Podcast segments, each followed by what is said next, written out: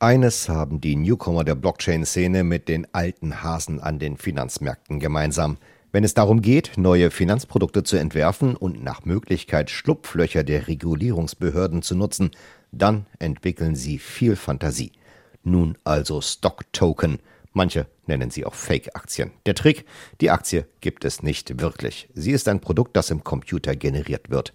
Sie bildet aber eine real existierende Aktie nach, etwa Amazon oder Facebook. Das gibt es auch schon am echten Finanzmarkt. Dort heißt es Derivat. Neu ist, die Token-Aktie wird nur über Algorithmen gebildet und gehandelt.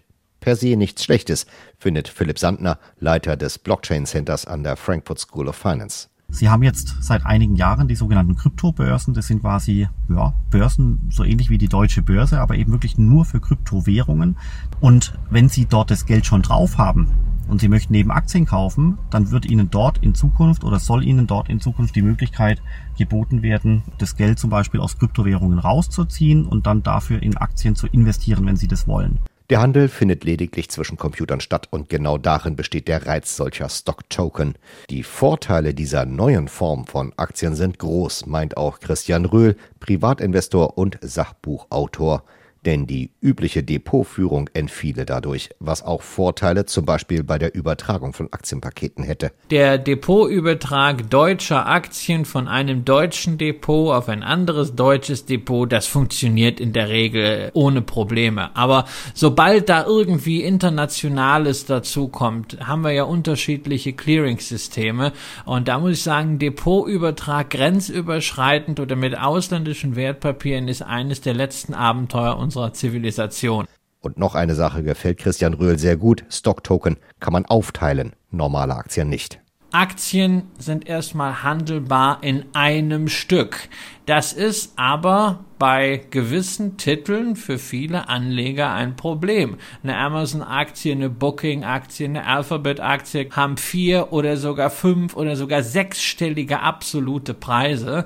Wenn es da die Möglichkeit gibt, dass wirklich bruchteilsmäßig die Anteile selber gehandelt werden können, ist das natürlich auch wieder ein Fortschritt. Auf diesem Weg wäre der Aktienmarkt für völlig neue Nutzer interessant. Der Zugang noch direkter, leichter und günstiger möglich, auch teure Aktien erschwinglich.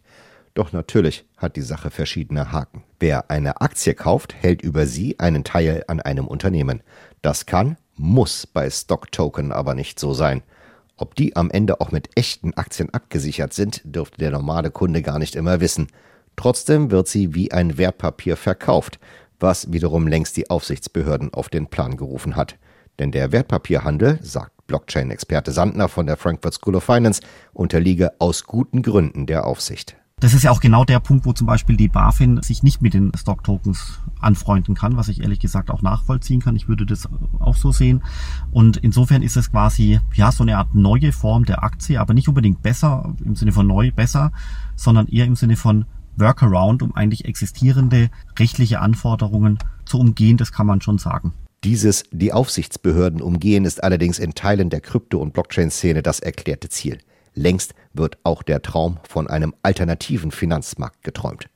Ob Regierungen rund um den Globus solch einen Markt tolerieren, darf man bezweifeln. Der Handel mit Stocktoken jedenfalls wird genau verfolgt, auch von der deutschen Finanzaufsicht und dass beispielsweise die chinesische Regierung nicht zimperlich dabei ist, einzugreifen, wenn es ihr zu bunt wird, konnte man bei der Einschränkung im Handel mit Bitcoin und Co. jüngst erleben.